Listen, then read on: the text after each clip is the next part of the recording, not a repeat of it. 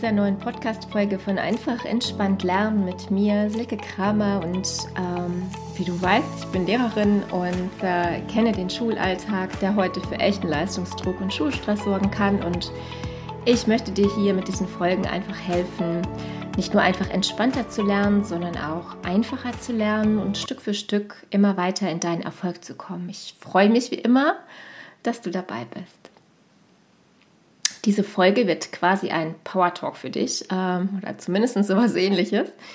Äh, es geht um Perfektionismus, das Bedürfnis, alles zu mindestens 120 Prozent richtig zu machen, damit die Bewertung stimmt, damit du im Vergleich mit den anderen bestehst, die perfekte Antwort zu haben, bevor du dich meldest, das perfekte Plakat oder die perfekte PowerPoint gestaltet zu haben, bevor du damit dein Thema oder mit der Gruppe vor der Klasse präsentierst und all diese Dinge. Mm, du gehst vielleicht auch die Regeln vor der Arbeit oder die Vokabeln vor dem Test bis kurz vor dem Start durch und übst bis spät abends vielleicht sogar, bekommst kaum Schlaf.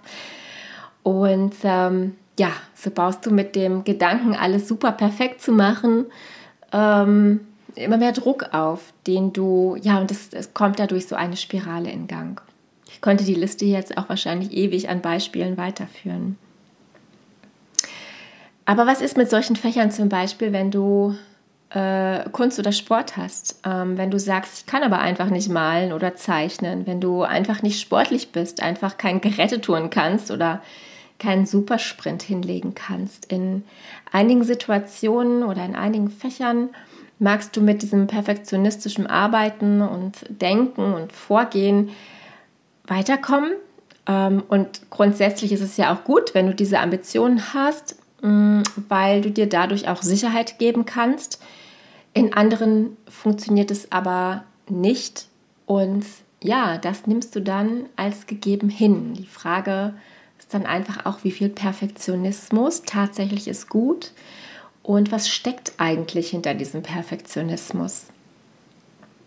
Ich denke, die beste Freundin des Perfektionismus ist tatsächlich die Angst. Und da ist zu überlegen, welches denn ist. Die Angst, über seinen Schatten zu springen, die Angst, nicht gut genug zu sein, die Angst vor Bewertung, vor dem Versagen, vor dem ausgelacht werden von der Klasse oder dem Kurs oder Freunden oder Mitschülern, vor dem verglichen werden. Mm, vielleicht ist es eine schlechte Erfahrung, die du gemacht hast oder das Wissen darum, dass es diesmal wirklich klappen muss, weil sonst die Zeugnisnote schlecht wird. Ähm, vielleicht ist es die Angst vor der Reaktion des Lehrers, der Mitschüler, der Eltern, die so unbedingt möchten, dass dir alle Chancen offen stehen, dich weiter ansporen und motivieren wollen. Ähm, wenn du mal in dich hineinspürst, an wen richtet sich dein Perfektionismus eigentlich? Also bist du das selber oder steckt was ganz anderes dahinter? Äh, ich habe jetzt von Angst gesprochen. Es muss nicht gleich das große Gebilde sein. Vielleicht ist es einfach ein, ein Unbehagen oder eine Sorge, die dich einfach treibt und ja, umtreibt, ähm, antreibt. Und äh, ja, es gibt so viele Ursprünge, dass ist sicher auch bei jedem ganz anders, sodass ich hier an dieser Stelle auch eigentlich ähm, ja erstmal nur wieder Gedanken und Impulse geben möchte, einfach mal auf deinen Bauch zu hören oder überhaupt mal zu betrachten, zu beobachten, was dein Schulalltag ausmacht. Ja, jetzt stell dir vor, jetzt hast du dein perfektes Plakat und es funktioniert super für dich. Es gibt aber auch viele Situationen, in denen du vor der Klasse stehst und du bekommst trotzdem Schweißausbrüche. Hast immer noch weiche Knie und bekommst rote Flecken und die Stimme bleibt dir weg, obwohl du alles super perfekt ausgearbeitet hast. Das sind dann ganz klassische Angstreaktionen deines Körpers, deines Nervensystems und du hast echten Stress und hoffst auf eine Tip-Top-Bewertung, ganz klar, durch Lehrer und durch Mitschüler und ja, alle halt. Mm, und was passiert aber dann, wenn sie nicht kommt, trotz deiner Vorbereitung? Achte mal darauf, Feedbacks selbst bei tollen Präsentationen laufen fast immer so, dass es am Ende doch noch selbst eine Kleinigkeit anzumerken gibt, die besser ginge, auch unter euch Schülern. Das ist wie gepolt und gelernt, wie so ein gelernter Beurteilungsprozess. Bei Arbeiten und Klausuren immer, außer da, wo es tatsächlich ein klares richtig oder falsch gibt. Es ist so wie so ein Automatismus. Keine Frage, das kann auch alles produktiv und konstruktiv sein. Es ist ja auch gut, dass man alle verschiedenen Sorten des Feedbacks bekommt. Es kommt ja halt auch immer auf die Art an, wie kommuniziert wird, ob das wertschätzend stattfindet oder eben nicht. Es ist aber auch absolut ausschlaggebend für deine Verarbeitung der Information des Feedbacks. Also deine Bewertung oder dein Feedback soll ja eine Information für dich sein, etwas Gutes sein, etwas Positives sein Mm, womit du weiterarbeiten kannst, was dir eben keinen Druck macht und in diese nächste Perfektionismus-Schleife reinrutschen lässt. Ähm, denn mit dieser Erfahrung ziehst du einfach weiter und ja, entweder perfektionistisch mit Druck oder entspannt, motiviert und zielorientiert. Vielleicht kannst du ja da mal beobachten, was um dich herum so passiert oder auch bei dir persönlich. Anderes Beispiel, ähm, du hast deine perfekte Antwort im Unterricht und siehst dann aber, ja, du willst dich gerade melden, dass der Unterricht bereits bei der nächsten Fragestellung ist. Wie oft passiert das im Schulalltag? Du denkst dann, verflixt, habe ich wieder nicht gemeldet, meine Somi-Note, ich muss aber beim nächsten Mal. Der Prozess geht aufs Neue los und es entsteht wieder Druck. Der Druck blockiert. Mm, wenn es immer wieder passiert, reden wir wieder von Sorge oder von Angst, von Unbehagen, nicht die richtige Antwort zu sagen und so weiter. Ich weiß, es gibt sicher auch das, ja, denk erstmal nach, bevor du dich meldest beim nächsten Mal. Aber du darfst deine Antwort auch, während du dran bist, entwickeln. Auch das ist deine Möglichkeit, weil du ja daran, du sollst daran ja lernen. So, ja, auch an deiner eigenen Antwort. Die anderen machen das auch. Ähm, also ein Impuls, ein Ansatz, eine Idee erst einmal ist vollkommen okay. Auch damit darfst du dich melden. Genauso wie eine Frage zu stellen, denn du bist damit im Thema und du denkst mit. Das nämlich trauen sich auch nicht alle, weil es eine vermeintliche Schwäche zeigt. Aber stell dir vor, du stellst deine Frage und der Kurs oder die Klasse profitiert mit. Du bist im Leben nicht die Einzige oder der Einzige, der da noch was nicht verstanden hat. Und ja, dadurch wird es im Prinzip ja auch erst interessant und lebendig. Vielleicht hast du auch eine Sorge im Fremdsprachenunterricht, dass du etwas nicht perfekt aussprichst, aber ist doch egal. Schau dich um, wer von deinen Mitschülern macht es vermeintlich perfekt. Ähm, ja, es gibt so viele Beispiele. Ähm, gerne geht es ja auch um Schrift und Hefte. Ähm, alles irgendwie übersichtlich abzuheften ist definitiv nicht verkehrt. Aber warum letztendlich eine Schrift bewerten? Das ist übrigens auch noch mal ein ganz anderes Thema. Vielleicht später mal in einer anderen Folge dazu. Ja, überhaupt ähm, denke ich, steckt hinter dem Perfektionismus-Gedanken ganz viel von erfahrenem Umgang, ne? von Bewertung, von Respekt, Wertschätzung, von abgespeicherten negativen oder positiven Situationen, von deinen Gedanken, all diesen Dingen, die du eben mit der Schule verknüpfst.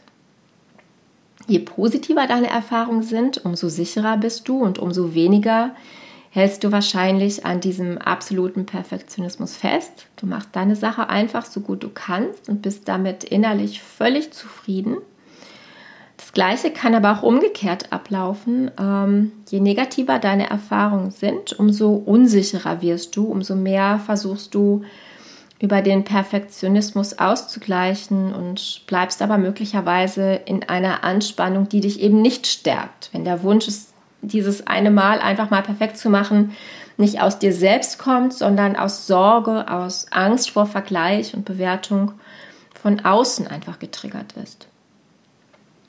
Stell dir vor, du hast eine super Idee für ein Projekt in einem Fach oder für ein Referat, fragst dich aber, was die anderen bloß denken werden oder dass es vielleicht doch lächerlich ist und du bekommst deshalb ja, du kommst deshalb in, der, in dieser Befürchtung nicht mit eben deinem raus. Ähm, oder du möchtest nach der Schule einen Beruf erlernen oder etwas studieren oder hast eine besondere Möglichkeit, was dich alles total interessiert, aber Du denkst aufgrund verschiedener Erfahrungen oder aus dir selbst heraus, ah, du wirst das nicht gut genug können, also nicht perfekt hinbekommen oder ja, dass es eben nicht in das für dich vorgesehene Konzept ist und ja, lässt es dann sein. Ja, weil auch da eben dieser ja, Gedanke von Perfektionismus hintersteckt. Aber probier es doch. Ja, also Perfektionismus und die Angst, ähm, die oft dahinter steckt, ist eigentlich eine hübsche Ausrede, um zu verschieben, um zu vermeiden.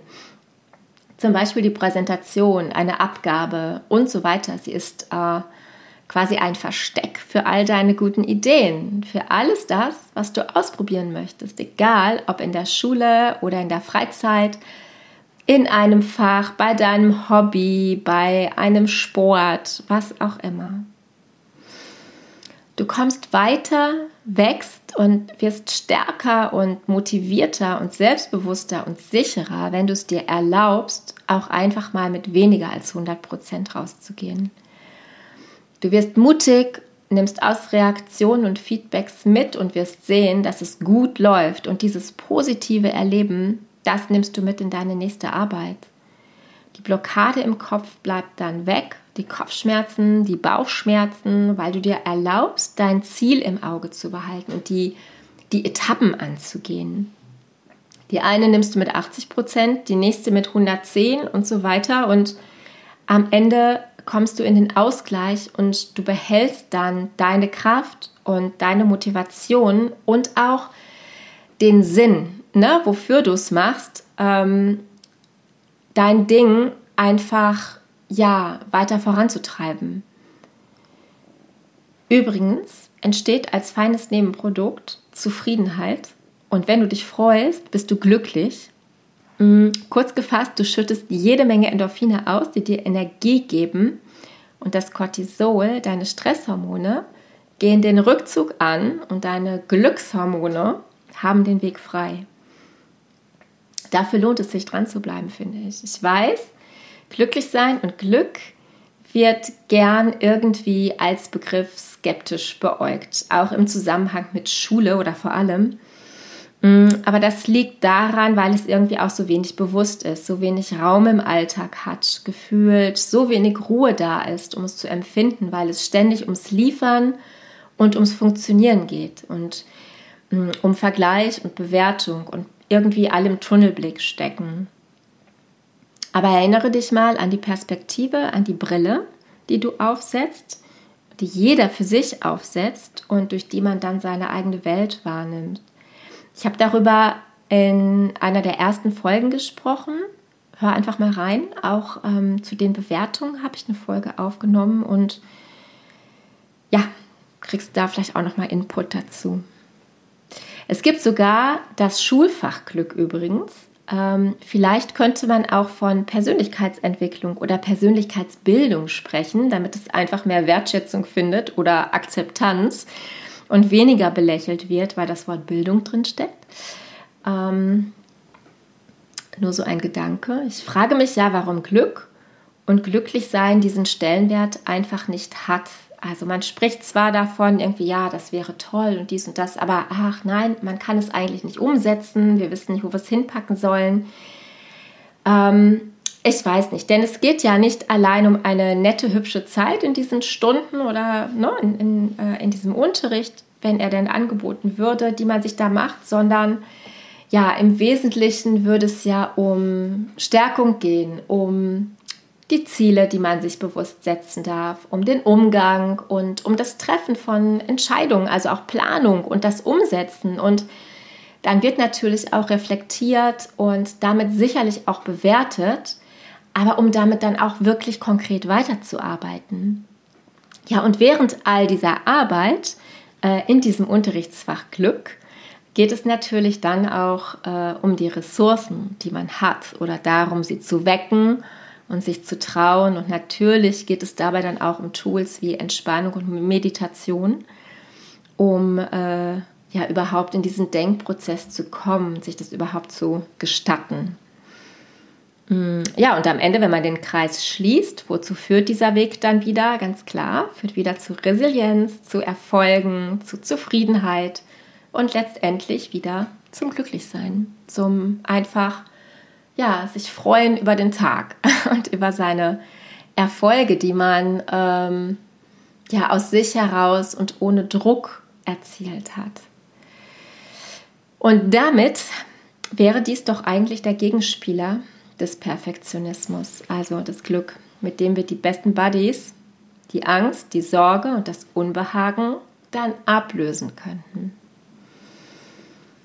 Ja, Suche dir doch mal Aufgaben, in denen du sicher bist und nimm diese positiven Erfahrungen als Stärkung mit und schau gleichzeitig woanders über den Tellerrand und geh aus deiner Komfortzone heraus, nimm die Erfahrungen als Information mit und arbeite damit mal weiter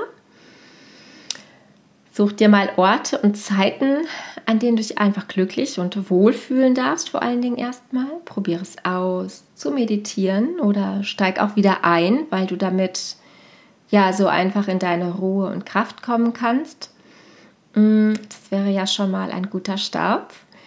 Äh, ich habe in einigen Folgen Meditationen aufgesprochen. Mm, steht dann auch immer in den Beschreibungen dabei und äh, probiere doch auch mal das EFT aus. Auch das habe ich in einer Folge als Beispiel aufgesprochen. Das ist die Klopfakupressur. Mm, du kannst da zum Beispiel auch versuchen, das Thema, was ich da vorgegeben habe, durch das Thema Perfektionismus zu ersetzen und dann auf dich selbst zuzuschneiden.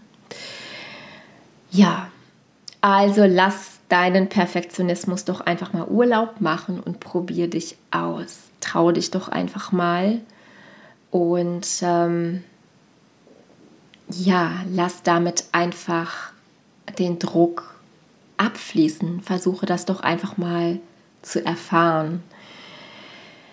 Das fände ich ganz wunderbar, wenn ich an der Stelle für dich einfach mal ja, die Impulse und die Gedanken gesetzt hätte, äh, um dich ein bisschen auf diesen Weg zu bringen oder dass du dir so eine Idee, so eine Vorstellung, wie du das für dich mal ausprobieren könntest oder das mal trauen könntest zu machen, wenn ich das ähm, wecken konnte.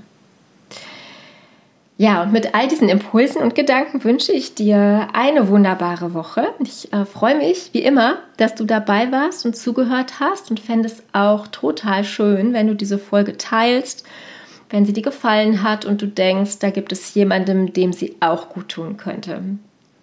Und wenn du magst, folg mir auch gerne auf Instagram mit einfach entspannt lernen. Da gibt es auch Input und Gedanken rund ums Thema und ja, die gelten für Schule wie für alles andere. Gut, dann ähm, wünsche ich dir alles Liebe und bis nächste Woche.